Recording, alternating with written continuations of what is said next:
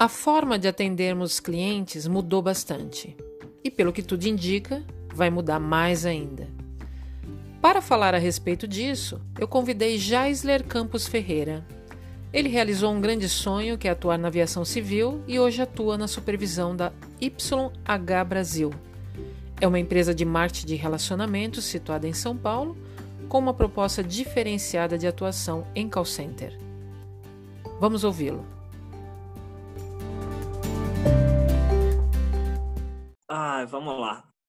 Primeira vez, né? A gente pode travar um pouquinho, mas todo mundo me conhece mais ou menos assim, sabe como eu sou. Uh, eu sou o Jaisler. Primeiro, seja bem-vinda, Janete. Janete está em Dubai. Legal. E vamos falar um pouquinho, né? Sou o Jaisler, tenho 30 anos, trabalho no ramo do call center desde os meus 18 anos, praticamente. Foi com 18 anos eu entrei numa empresa em BH ainda. Uh, já atuei em diversas áreas de treinamento, qualidade, operacional.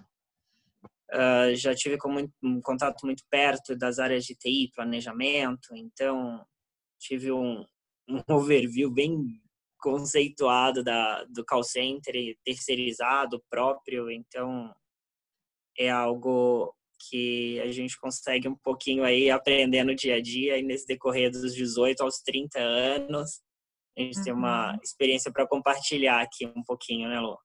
Legal, Jaisle. Então conta para nós, vamos começar você contando algumas histórias para nós. Qual a principal diferença entre atendimento, né, o, o perfil de atendimento aqui no nosso país e dos países que você morou? Olha, na Espanha tem um, um pouco muito, um pouco muito é um pouco sacanagem, mas é bem parecido com a gente uhum. no Brasil pela forma com que é a cultura deles. Mas mesmo sendo muito próximo, o atendimento deles são bem mais restritos e não não possui esse leque que a gente possui, essa maleabilidade, jogo de cintura que a gente tem de tentar satisfazer sempre o cliente. Uhum. Mesmo que às vezes a gente precise ter algumas atitudes, algumas conversas internamente, coisa que fazemos no Brasil normalmente, porque a gente precisa, a gente tem essa necessidade da satisfação desse cliente nosso que não é dessa maneira lá fora. Existe um processo, o procedimento ele vai ocorrer, ele vai acontecer e só em último caso as pessoas estão pouquíssimas vezes que é aberta uma exceção aqui, uma exceção ali, mas muito bem pautada, inclusive. Então, eu vejo como a maior diferença é isso, em se você for falar apenas da Espanha. Quando você vai falar de Alemanha, você tem um atendimento mais duro, uma, né, ao nosso ver brasileiro, que estamos acostumados com esse calor todo, porque o nosso calor, na verdade, é um calor expansivo, não que o alemão seja um mais seco, não é nem isso, eles são mais reservados. Acho que essa é a palavra certa quando a gente vai falar dessa, desse país que eu sou apaixonado. Uhum. Então, eles são mais rígidos consigo mesmo, eles são muito mais pautados em regras, em não existe, claro, como todo país tem seus problemas e suas dificuldades, mas eles são muito mais diretos e muito mais específicos em processos e procedimentos que nós. Eles, se existe um procedimento com eles, ele só, procedimento só vai ser alterado quando alguém analisar a eficácia dele, aí a gente altera e a gente faz diferente. Enquanto isso, vai continuar sendo feito dessa forma. Não tem muita conversa, esse jogo de cintura que o brasileiro tem, que nós temos aqui por questão cultural também. Uhum. Então, eu vejo isso. Nós, como brasileiros, a gente tem uma oportunidade muito grande, inclusive, de fazer um call center para, né, de ter um atendimento diferenciado, inclusive em outros idiomas, para prestar serviço para fora, porque é algo que tem total diferença. Porque uhum. esse jogo de cintura, que não necessariamente às vezes você precisa fazer aquele impossível, mas é somente o jogo de cintura de saber se colocar, falar uma frase diferente que você faz, que lá fora a gente não tem esse tipo de preocupação. A preocupação são outras e de outras formas. E isso é uma visão minha como brasileiro, que também a gente já está acostumado, então a gente chega a ter um choque cultural de início, mas eu vejo que tem muita eficácia, assim, é um atendimento muito eficaz. Você acha Tanto que o fator jeitinho, Geisler, assim, só pegando o gancho no que você falou, uhum. o, o, fator jeitinho interfere na qualidade do atendimento, porque o brasileiro tem aquele jeitinho para tudo, para burlar alguma regra, né? É, culturalmente a gente tem esse, essas ocorrências, né? Isso pode diferenciar, ajudar a diferenciar bem essa questão do lá é mais direto, é mais pragmático e aqui tem jeitinho para tudo? Sim. Felizmente ou infelizmente, sim. Uhum. Faz total diferença, uma vez que, assim, às vezes a gente sabe que o cliente ele não tem, porque tem uma situação que vem de séculos, né? O cliente sempre tem a razão. Uhum. Eu acho que ninguém tem total razão e conhecimento na vida, então não tem como algo, um setor ou alguma algum alguma especificidade ter aquela total senioridade de estou certo sempre. Então, Sim essa impregnação dessa frase, dessa situação na cabeça nossa é muito forte. E até hoje eu escuto dentro do call center cliente falando tanto em chat, e-mail e telefone de uma forma agressiva e de uma forma que ele sabe que aquilo não é o que ele deveria receber, mas uhum. ele se uhum. posiciona como cliente sem sempre a razão.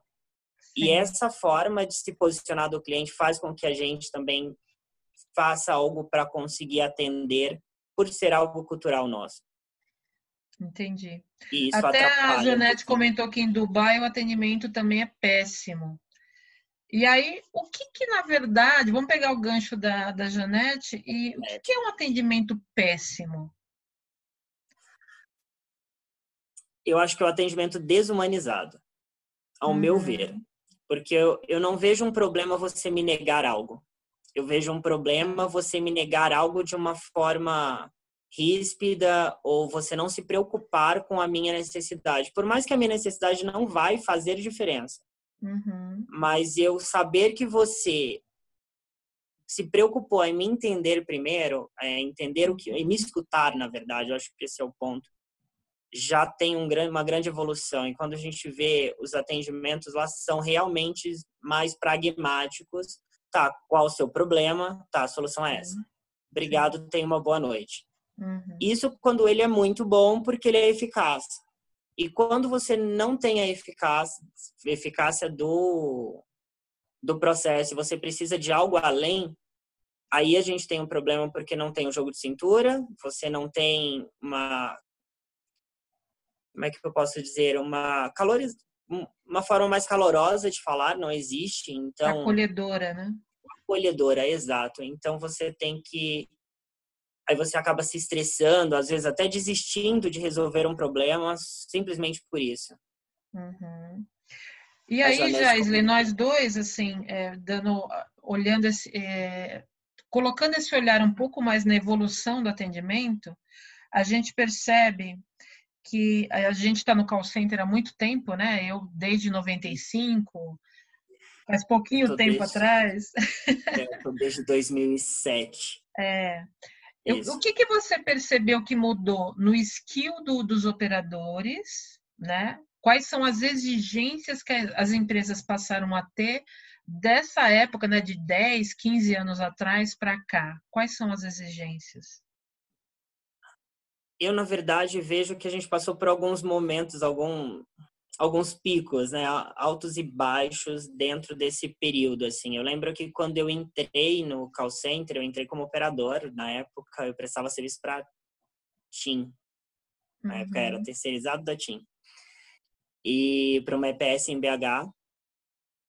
E nela, uh, eu lembro, assim, de uma forma muito gostosa de como foi a minha contratação na 2007 porque foi um treinamento acolhedor, é, foi uma uma seleção de uma forma muito rápida, que hoje a gente sabe a morosidade que a gente tem de um processo seletivo, que cada dia ele se torna mais longo. Eu vejo o processo seletivo cada dia mais longo, ao invés dele encurtar, eu vejo ele só crescendo. Uhum. Então, é, foi muito rápido, eu lembro a contratação. O perfil de pessoas era muito primeiro emprego na época. Era muito mãe de família, era uma coisa enorme, assim, a quantidade por conta da carga horária que tinha, que tem até hoje, né, meio período, é uma forma que a mãe consegue ter uma vida melhor com as crianças, com os filhos e marido, esposa, enfim. Mas a contratação era dessa forma, assim, era mais por necessidade e por volume, claro, porque era uma necessidade do momento. Eu vi que depois a gente teve um bom de querer um operador, um operador, um analista, como a gente quiser falar a respeito, mas eles vindo já com uma forma diferente, com uma alguns até com alguns cursos de call center, de operador de telemarketing. Teve um boom dessa época das pessoas fazerem um curso de operador de telemarketing chegar já se preocupando um pouco mais, onde a gente viu que o operador ele deixou de ser uma profissão desfavorecida na visão das pessoas, uma profissão mais, como eu posso dizer, mais menos favorecida, vamos dizer assim, no, no social dizendo. E ela começou a fazer parte realmente de uma realidade que as pessoas trabalham, gostam, tem gente que está ali porque quer, porque gosta e não troca aquilo por nada. Uhum. E eu acho muito uhum. lindo, porque toda profissão tem, claro, as pessoas que amam e que não amam, às vezes, e eu acredito que hoje o call center ele tem os seus dois duas vertentes. Antes eu via muito como um local que as pessoas era passageira. Elas passavam apenas para ali para conquistar algo na sua vida.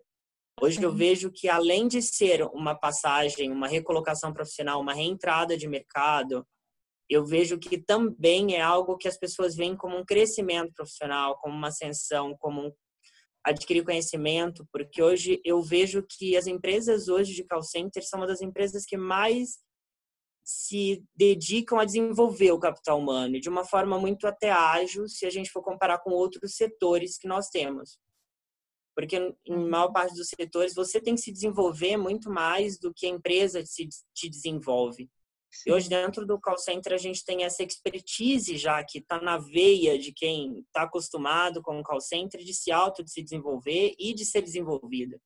Uhum. Eu vejo as empresas assim se dedicando um tempo muito grande, uma força muito grande para capacitar, para renovar, renovar de, renovar de ideias, é fazer uma, um diferencial realmente na vida daquelas pessoas que estão passando por ali ou se vão realmente ficar. Uhum. Então ele deixou de ser uma, algo meio não passageiro. muito muito passageiro, exato, para algo profissão. Vou fazer isso para minha vida, vou crescer aqui dentro, vou criar a minha carreira aqui dentro. É bem então, interessante isso que você está trazendo, porque quando eu comecei no call center em 95, é, a base eram call centers só internos, né? Eu, por exemplo, uhum. trabalhava numa financeira, no Credicar, e só existia call center interno. Então, a gente gostava de trabalhar como funcionário daquela empresa. Uhum. E depois de alguns anos, deu aquele boom da, do outsourcing, né? Terceirização, Sim. terceirização. E é interessante você falar que agora está voltando esse gosto por fazer, porque eu gosto de estar ali, eu gosto de estar atendendo ali. Né? É curioso isso. É, eu vejo isso muito diferente, assim, porque não era a realidade em 2000, 2007. Quem, nossa, nem imaginava que algum dia alguém, eu viria esse mudar uhum. das pessoas ao olhar do call center, assim.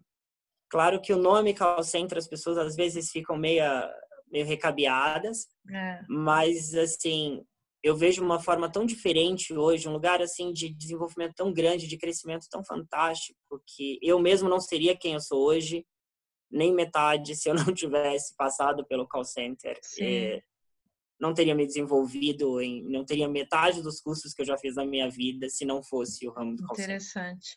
Mas pegando o atendimento como um todo, Jaisler, não só no call center, mas, por exemplo, você trabalhou um tempo na aviação né? Sim, trabalhei no aeroporto de Guarulhos.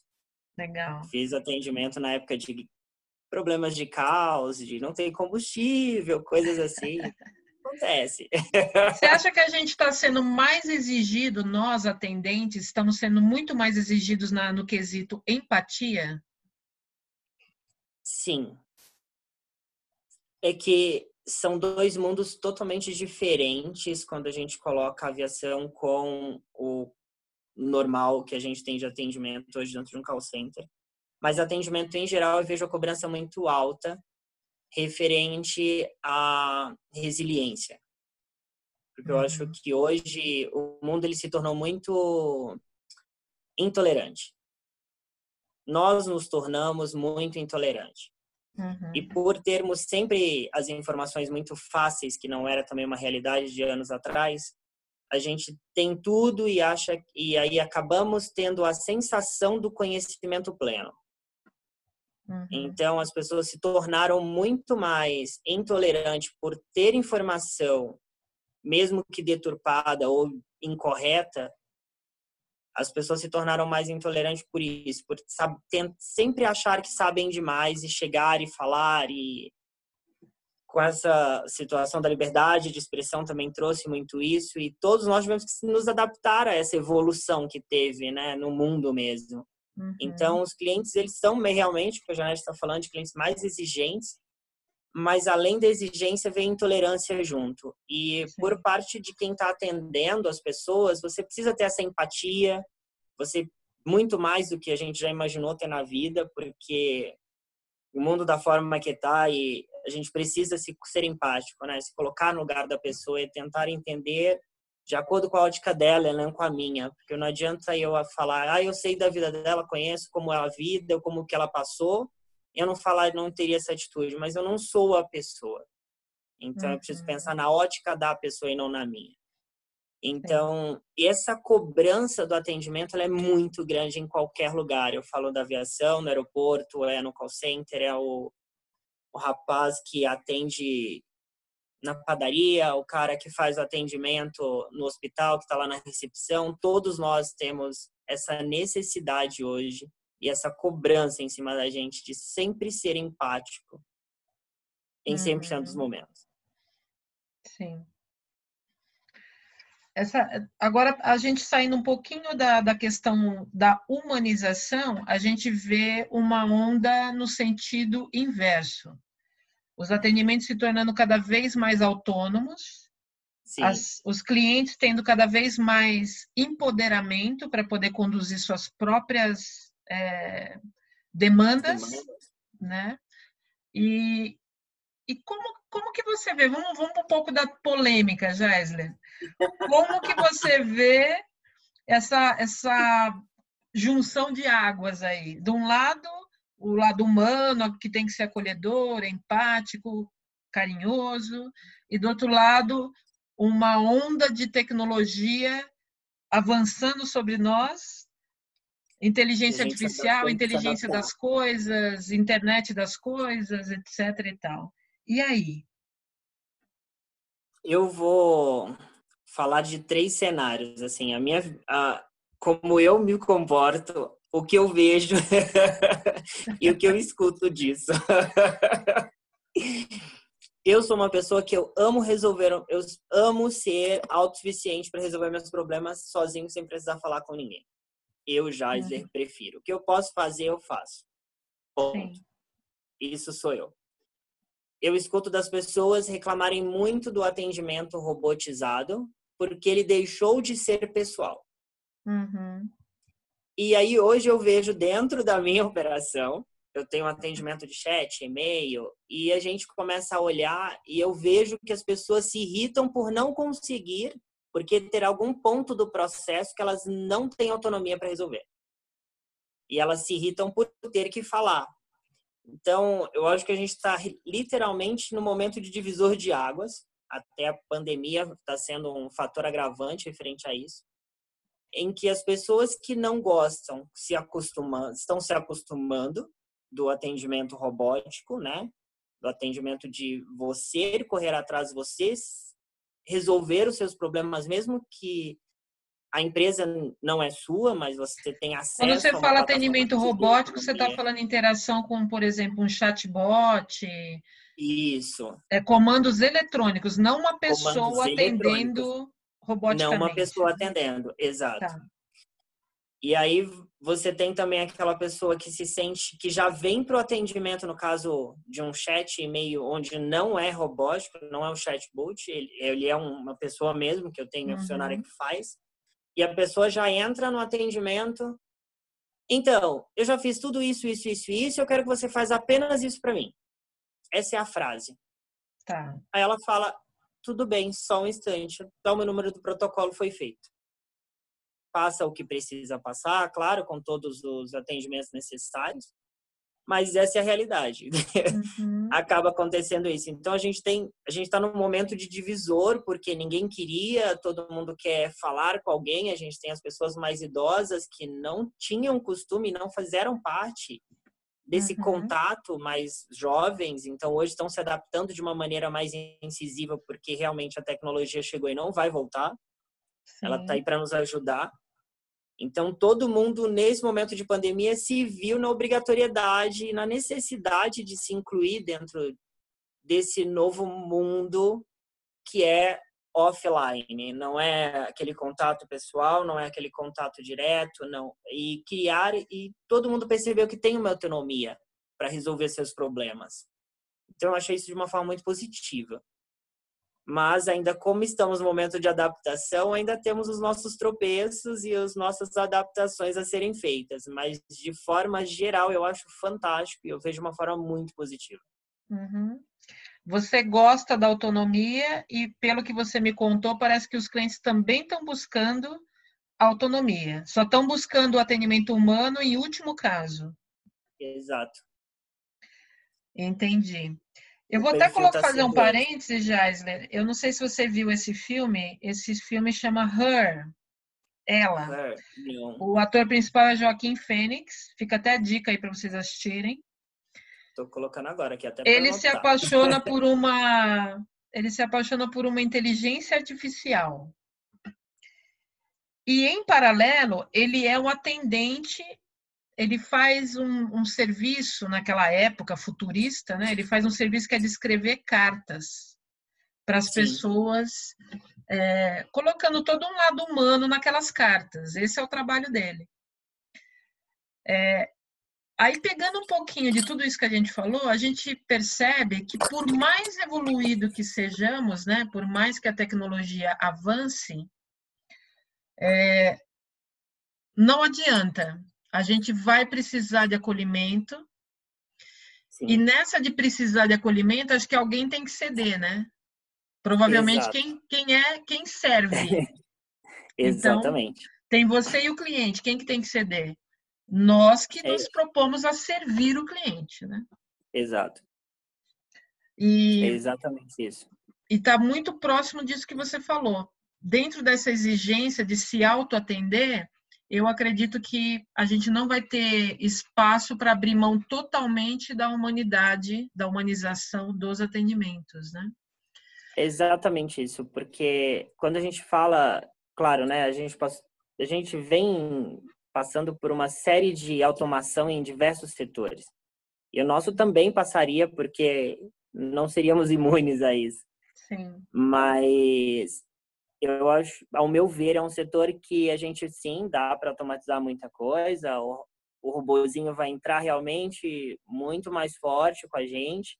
Sim. Mas eu acho que eu, eu vejo, na verdade, de uma forma muito mais de apoio do que de substituição até ou de tomar conta, porque eu não vejo uma possibilidade, pelo menos nos próximos cinco anos, vamos colocar né, um curto prazo, eu não vejo uma substituição ou uma entrada de uma forma muito agressiva desse robô, justamente porque a gente tem necessidade, o ser humano ainda hoje não somos, eu não vejo uma evolução biológica tão grande que a gente consiga não ter esse contato com outro ser humano, interagir, ter esse social. Sim. Eu vejo, a gente pode falar em termos de pandemia, e no mercado para mim virou evento social. Uhum. é a necessidade de interagir, de ver alguém, de conversar. Então, por mais que você tenha, igual eu tenho, diversos dispositivos inteligentes que você conversa, pede tudo, ele faz tudo por você, mas não é a mesma coisa. Você sente uhum. falta porque a nossa biologia até precisa desse contato, nosso corpo precisa, nossa mente tem essa necessidade. Verdade. Então eu acho que é um setor que não dá para ser substituído, pelo menos por enquanto. E aí, Jais, eu queria que a gente trouxesse para essa conversa algumas é, alguns cases né, que a gente tem percebido no mercado. Eu vou trazer um primeiro, eu sei que você tem outros aí para contar para nós. Eu tenho percebido o quê? Por exemplo, banco. O banco mudou muito a maneira de atender os clientes. Demais. Antes você ia numa agência bancária, você ficava horas numa fila. Muitas vezes chegava a sua vez de ser atendido. Você não não tinha o que precisava, precisava às vezes preencher um monte de formulário, pegar outra fila para ser atendido. E aí a gente vê que tem bancos ainda que resistem nesse modelo, né? Sim. Não é legal comentar aqui, mas ainda tem bancos que resistem. Sim, tem bancos que resistem. É. E aí a gente vê, por exemplo, bancos que estão no, no modelo super inovador, que não são nativos digitais, mas que entraram no modelo extremamente inovador, como, por exemplo, transformar a agência tipo como se fosse um co-work, um café, é, uma maneira de receber totalmente diferenciada. Você experimentou isso aqui no Brasil ou lá fora? Ainda não.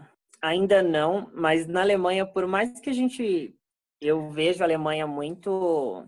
Tem muito ponto ainda a ser desenvolvido, porque eles ainda são muito papéis.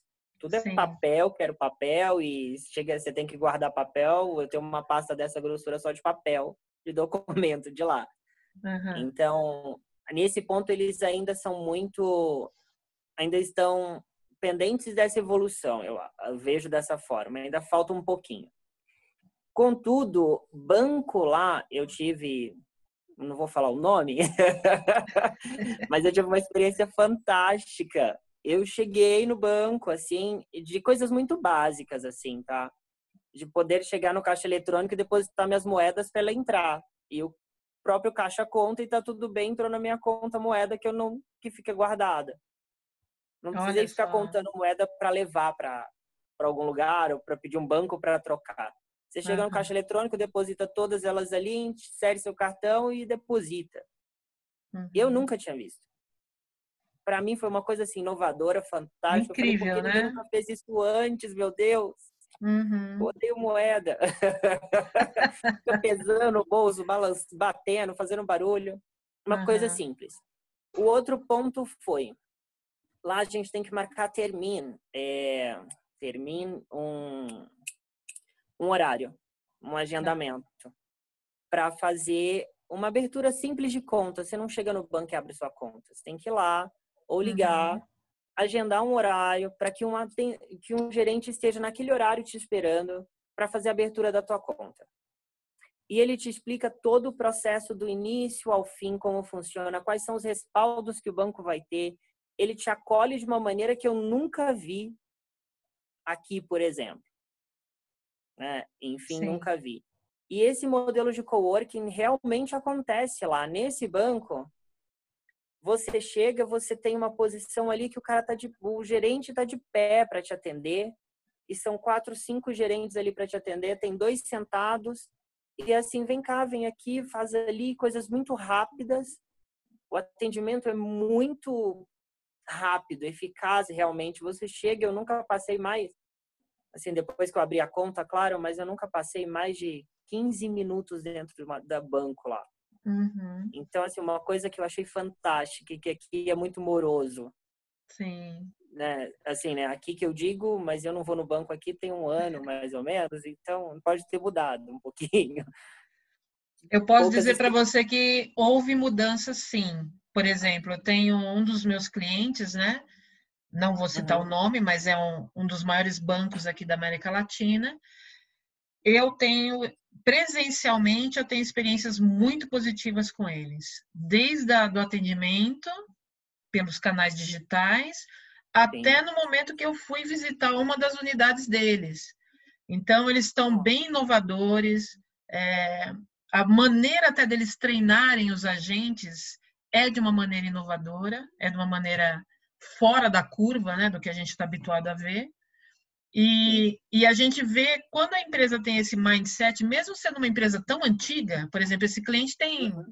mais de 100 anos de idade, mas ele se Nossa. conectou totalmente, esse banco se conectou totalmente às necessidades que o cliente põe hoje como exigência para sua experiência. Que o que manda hoje é a experiência do cliente, né? Até tem um chavão aí, um termo que chama UX, né? Que é a experiência do cliente. UX. UX. Exato. Muito bom. E aí, eu queria que você contasse um pouquinho. Você trabalha hoje num call center. E, e esse é. call center, o que, que ele traz aí de inovação, Jaisler? Começa pelo nosso nome de atendimento. A gente não fala que é um call center, a gente chama de boutique de atendimento. Olha que A gente vem desde o nome ali numa, num, num processo diferenciado realmente do que é normalmente visto e praticado no mercado.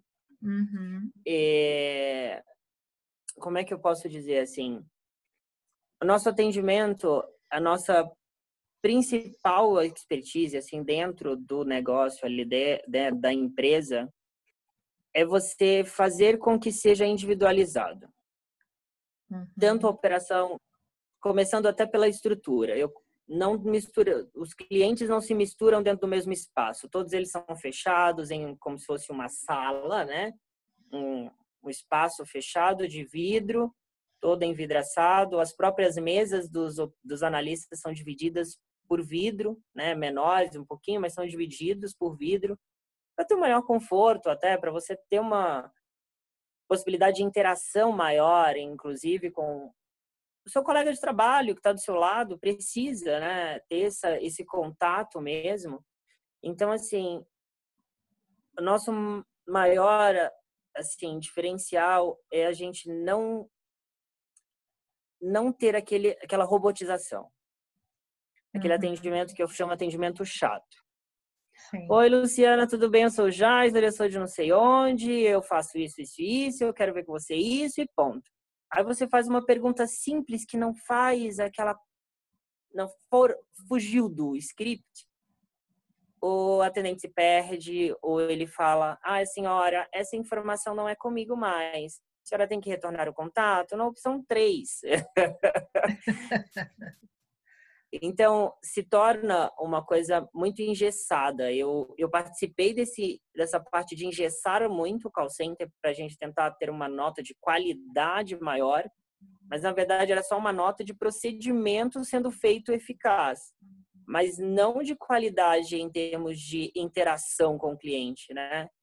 Então, a gente vem com essa visão de fazer tirar essa essa visão bem encarregada de que tem que ser dessa forma muito pesado, uhum. né? Esse uhum. atendimento maçante e trazer ele de uma forma mais estruturada e com maior conhecimento do analista, ele tem essa essa liberdade de transitar entre o que é necessário, o procedimento e a interação com o cliente, atendendo todas as métricas que a gente precisa.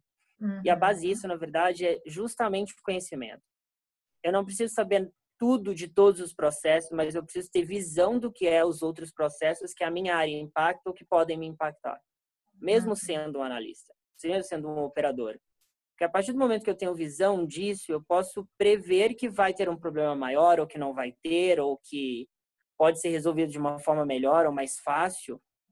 E o, o analista que está ali falando com o cliente, ele é, ele é o termômetro nosso é ele que traz todas essas mudanças de eu falo que hoje se o meu PDCA em, na empresa hoje é o, o, analista que me dá todos os insights, a maior parte deles. Eu posso falar que acima de 40% vem deles. Uhum. Porque eu não tô todos os dias ali, eu não consigo ter a visão que ele tem de todos os atendimentos dele. Porque às vezes a gente pega uma monitoria, vamos fazer uma amostragem 10. Só que ele está atendendo o dia inteiro, há seis meses, há três meses, e se você não tem esse brainstorm com eles, você não consegue fazer algo eficaz para fazer com que aquilo rode ou modifique Porque senão a gente fica modificando algo que nem precisava ou modificar algo de uma forma que não é eficaz para eles. Então, isso hoje me satisfaz muito trabalhar hoje dentro da YH, não só por isso, mas tendo total autonomia de fazer acontecer as coisas, de conseguir essa mudança, de fazer uma mudança cultural quando necessário, quando não for não faz. Assim, essa autonomia faz muita diferença hoje dentro do mercado uhum. e é uhum. totalmente refletido no atendimento que eles fazem. Então, Show. é uma forma muito fantástica, é uma visão que realmente assim faz muito com a minha visão como pessoa e não só como profissional. É uma visão 360, né, Jaise? Exato. Legal, muito bom isso. É aquela visão de ser indispensável para o meu cliente. E não só para o meu cliente que me contrata e me paga, mas para o cliente que eu também estou prestando uhum. serviço para ele, que é o consumidor final. Sim. Então, isso é muito, muito fantástico para mim. Ô, Jali, por conta da pandemia, vocês tiveram uma experiência bem interessante, que foi o atendimento em home office e também a gestão à distância, né? Conta um pouquinho da sua é. experiência, é. como é que foi? Olha, digo por mim, eu sempre tive funcionários ou áreas correlatas distantes. Sempre tive. Então, a gente acha que está acostumado que não vai ser uma coisa muito grande, né? Ah, não vai ser tão impacto. Mas, assim, Falo por mim, a empresa também, porque a gente, por conta da pandemia, foi uma adaptação de dois, três dias, então tinha que estar todo mundo em home office, todo mundo conseguindo fazer, e o seu sistema não era preparado para isso, porque ninguém imaginava um dia que isso fosse acontecer. E foi algo de um dia para o outro, uma semana para outra, fechou, acabou. Não temos mais empresa, todo mundo trabalha em casa, mas está meu sistema, meu servidor, por onde vai entrar. Então, veio várias coisas que, claro, a empresa teve que se adaptar. Eu não tinha entrado na empresa ainda quando isso aconteceu, mas o meu dia a dia me mostra que foi uma coisa muito bem feita, de uma forma muito positiva.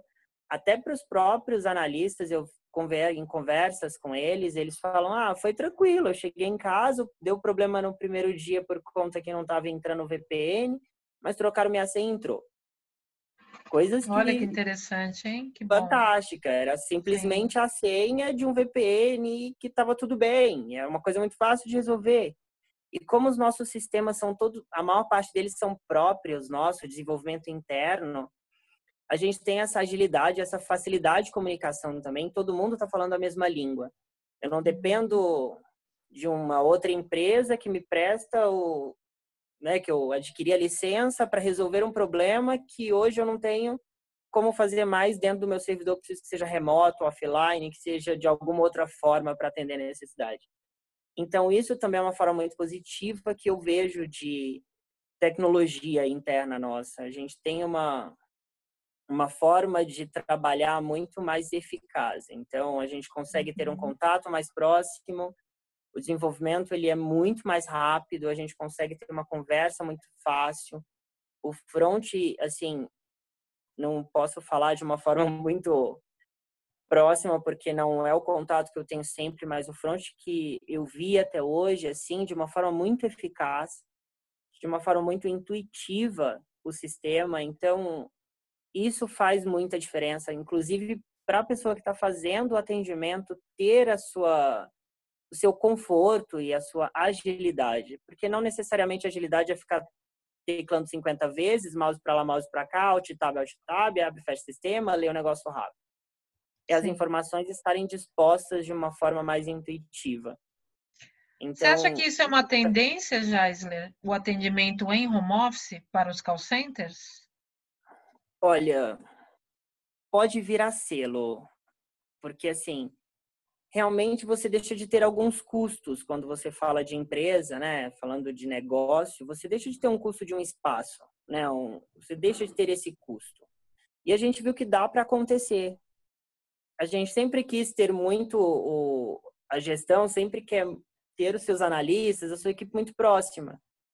Mas a gente se adaptou de uma forma que dá para trabalhar, todo mundo consegue, mas é uma fase de adaptação, vai passar. Todo mundo vai passar, está passando e vai acontecer, vai dar certo. Mas algumas áreas, exemplo, quem faz atendimento mesmo, que receptivo ou ativo, ou quem faz um híbrido, eu acho que é muito mais difícil você colocar em home office por questões simples que é ou a resposta e o respaldo que eles precisam ter caso tenha uma dúvida é muito imediata porque o cliente está na linha. Tá. E o tempo que o cliente está ali, você tem também uma métrica, um SLA, você tem um KPI de referente àquilo que você precisa entregar. E eles estando home office, você tem o tempo de você receber a notificação, de você ler, de você fazer e você não está do lado. Uhum. Isso é um uhum. ponto. Segundo ponto é o espaço físico. Quando a gente está em casa, a gente sabe, alguém pode vir aqui bater na minha porta e eu estou falando com o cliente. Então, a gente tem algumas séries de situações em casa referente ao atendimento ativo, híbrido, receptivo, diferente do que a gente fala de canais remotos, né? Que a gente tem um atendimento que não precisa ouvir nada barulho, coisas que dentro da empresa a gente consegue ter o controle dentro Sim. do espaço da empresa. E no atendimento em casa não. E nem é tão, não é ruim só pela empresa ou pelo serviço que a gente está prestando para alguma empresa, mas também para o analista que está ali, porque fica desconfortável.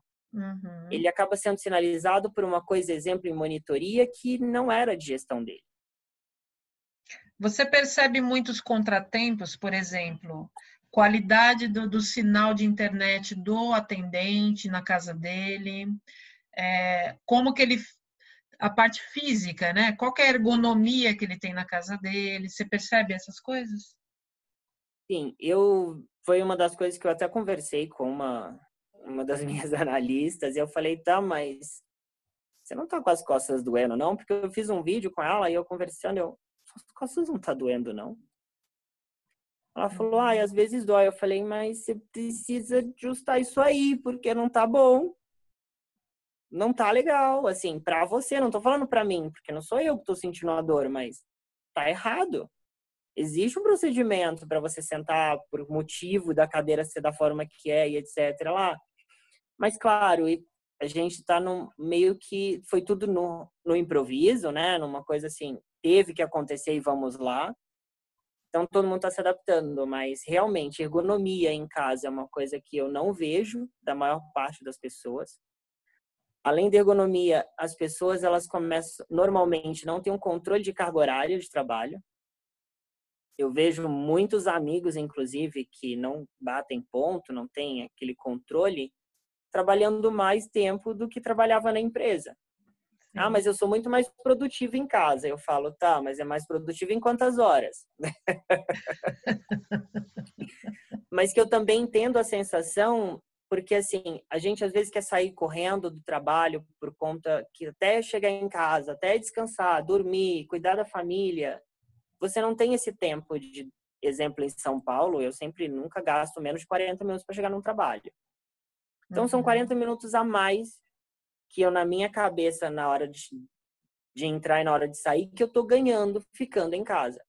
Sim. E eu vejo amigos pensando dessa forma. Não, mas era o tempo que eu tava no metrô. Aí tá lá trabalhando. Eu falei, não, mas tem que saber ponderar, tem que ter um controle de, do seu dia de uma forma muito mais incisiva, porque é você que está se controlando ali. Uhum. Não tem uhum. mais aquela situação de acabou o expediente, não tem mais ninguém no escritório, opa, tá na hora de eu ir embora. Não tem essa sensação mais. Sim. É o seu autocontrole, autogestão.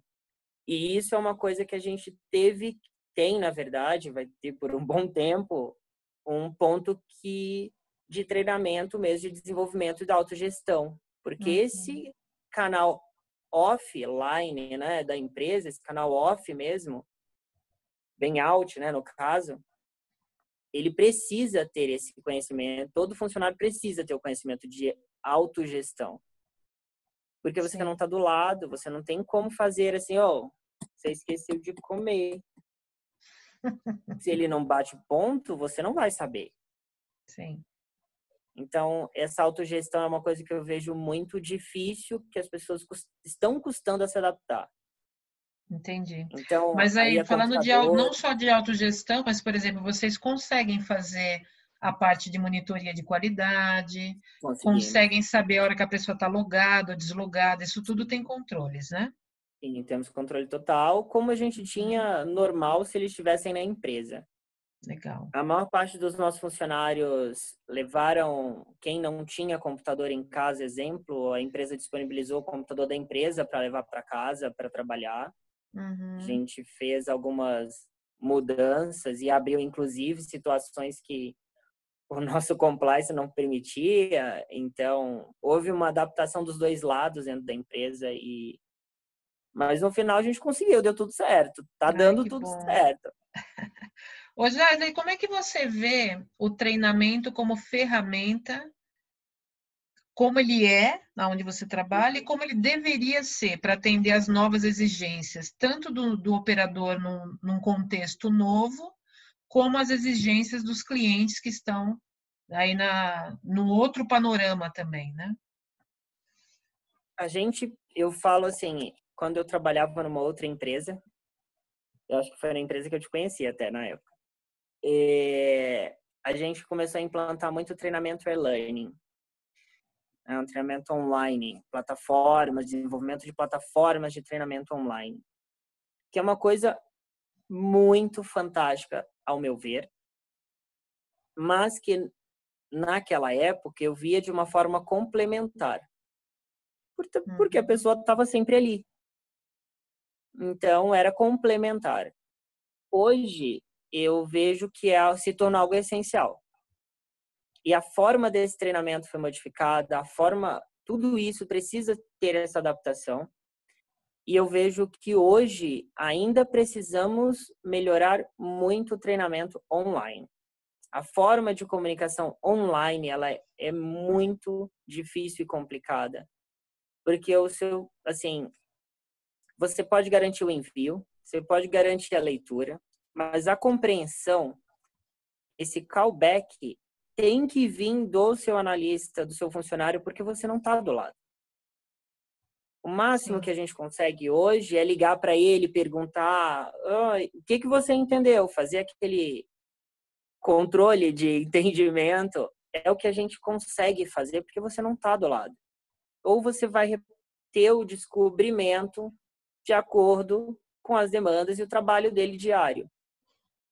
Então, eu vejo um ponto de muita melhoria é treinamento hoje por questões que assim a gente estava acostumado de uma forma e mudou e além de ter mudado mudou assim numa época que a gente tem uma geração totalmente diferente do que a gente tinha quando eu entrei no call center quando você entrou é uma geração que tem tudo na mão tudo muito fácil acesso então é muito difícil você controlar exemplo a gente sempre falava que não podia levar celular para a empresa não pode entrar na central com o celular.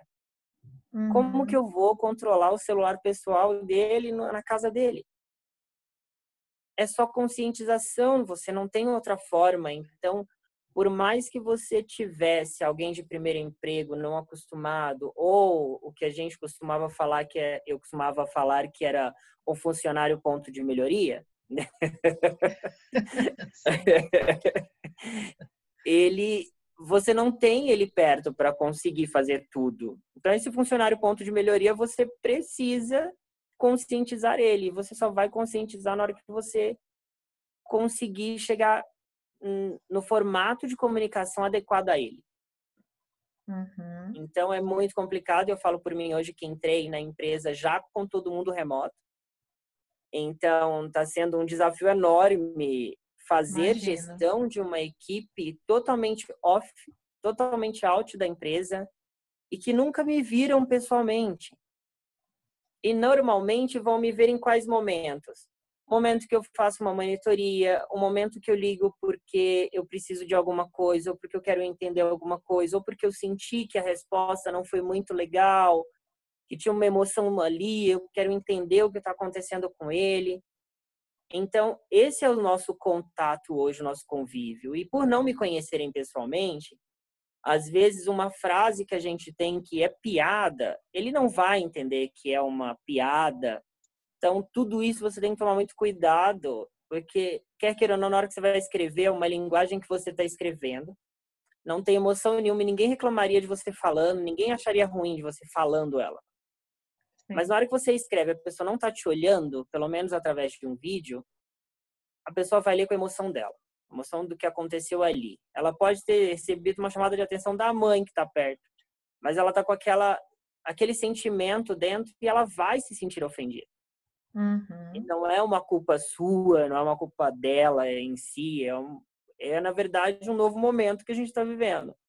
Então tudo isso está sendo uma adaptação muito forte para mim. Eu costumo falar que eu chego em casa com a cabeça doendo, de tanto que eu penso. Eu nunca pensei tanto na vida para escrever as coisas. Sim. E você coloca também nesse cenário, Jaisler, um grande desafio que é o seguinte: treinar online temas técnicos até que não é tão desafiador. Mas treinar, por exemplo, soft skills, que são os comportamentais, como é que você treina sem ter o contato ali no tete a tete, né? Como é que faz? No meu caso hoje, eu estou indo de uma maneira meio mineira, comendo pelas beiradas, em conversas sempre que dá, eu ligo, faço vídeo chamada através de Skype ou através de um WhatsApp, para na hora de falar eu poder falar com a pessoa vendo ela, ela vendo a minha expressão, vendo que eu não estou brigando, que eu não estou falando uma coisa de forma rude, Uhum. E o uhum. comportamental é algo que a gente não consegue mudar de um dia para o outro e a pessoa também precisa querer, né? E para você identificar tudo isso escrevendo é algo que eu hoje não consigo ainda. Pode ser que um dia eu consiga, mas hoje não consigo ainda. então eu sinto essa necessidade de ligar e ver a pessoa e falar com ela de uma forma mais presencial possível, pessoal, né? uhum. né?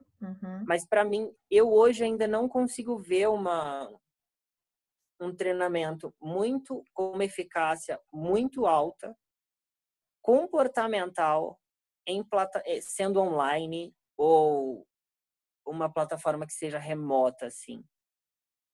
Mas isso porque eu sou uma pessoa sinestésico, né? Então, para mim, tudo tem que estar tá aqui, tem que estar tá conversando e pegando. Uhum. Então, para mim é muito diferente isso. Estou me adaptando, claro. Todo mundo precisa, porque não tem opção. Quando a gente não tem opção, a gente tem que fazer acontecer. Uhum. Mas eu hoje ainda vejo uma certa dificuldade e acredito que estamos evoluindo para isso. Sim. A gente já existe alguns treinamentos muito fantásticos que eu estou vendo rolando assim na internet que eu falo, meu Deus do céu, eu nunca imaginei aprender isso por aqui. E eu fico de cara, assim, eu fico, meu Deus do céu, é onde chegamos, porque eu eu parei de evoluir alguma hora, porque eu já estou querendo, tendo que correr para aprender as coisas. Tem muita coisa bacana rolando.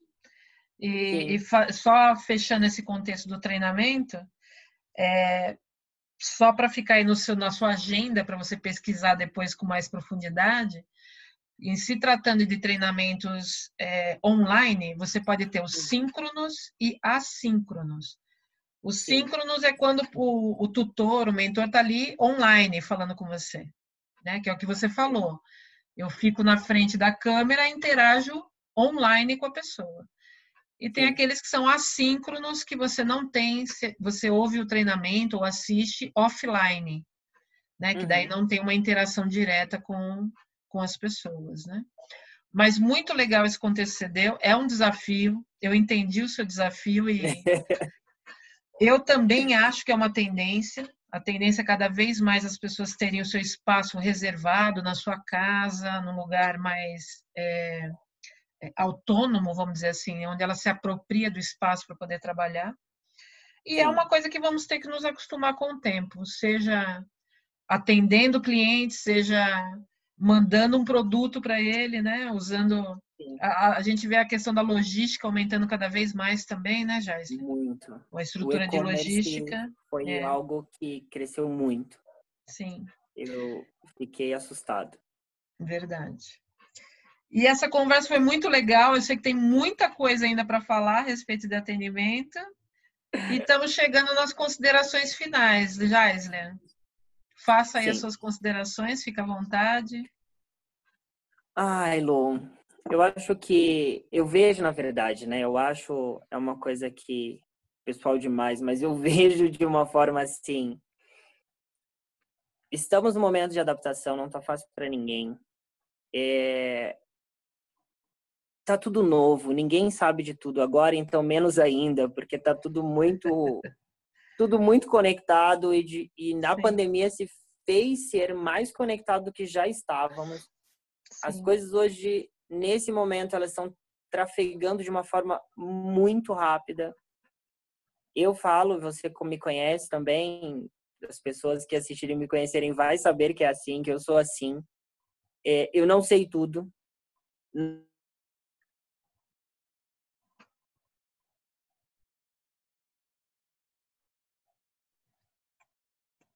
Oi, já, você travou.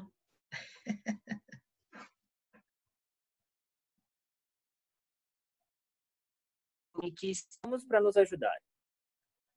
Sim. E acho que e vejo esse o maior crescimento nesse momento é isso, é essa humanidade de de compaixão, de um ajudar o outro, sabe, de cumplicidade, de todo mundo entender que tá todo mundo no mesmo barco e que dentro da empresa mesmo a gente viu, eu vejo uma mudança enorme referente a isso porque todo mundo está sentindo a mesma coisa, a mesma sensação. Uhum. Então, as pessoas se aproximaram mais. E realmente é isso, por mais que a gente queira ser impessoal em alguns momentos, mas a necessidade do momento é não ser impessoal, é ser algo mais próximo. Sim. Muito mais porque a gente está offline, é uma coisa vídeo, não é uma coisa muito, para mim, por exemplo, é uma coisa muito por que, que não pode a gente se encontrar, né? Não pode porque tem o vírus, mas tá tudo bem. Eu prefiro, eu sou uma pessoa de estar junto. Então, para mim, está sendo muito difícil. Eu acho que não só para mim, é muita gente que está sentindo isso.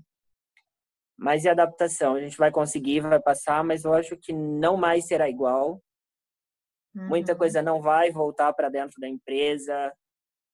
O nosso cenário futuro é um pouco dessa pandemia que vai definir esse nosso futuro de hoje em diante, inclusive da nossa área de call center, porque não vai ser igual mais, não volta, tudo não vai voltar a ser o mesmo, nós não seremos os mesmos mais, ninguém nunca imaginou passar três meses dentro de casa, Sim. sem ter nada na rua para fazer, não poder entrar numa padaria, numa padoca, como dizem né, os paulistas, para tomar um café.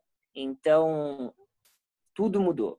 Então, a gente está junto, vai mudar, está mudando e vamos nos adaptar. Acho que essa, essa é a minha consideração. Não, não somos únicos, estamos juntos no mesmo barco.